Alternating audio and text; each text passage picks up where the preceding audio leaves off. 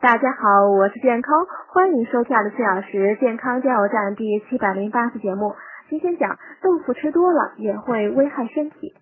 中医认为豆腐味甘性凉，可益气和中、生津润燥，具有解硫磺、烧酒之毒等作用。现代医学研究证实呢，豆腐不但含有丰富的蛋白质和八种人体所必需的氨基酸，还含有大量的脂肪、碳水化合物、维生素和矿物质。豆腐虽然好吃又有营养，但也不宜吃得过多，否则会导致消化不良、肾功能衰退，引起动脉硬化，导致碘虚乏病和引发痛风。所以呢，豆腐虽好吃，也不宜每天都吃，更不要一次吃得过多。老年人和肾病患者。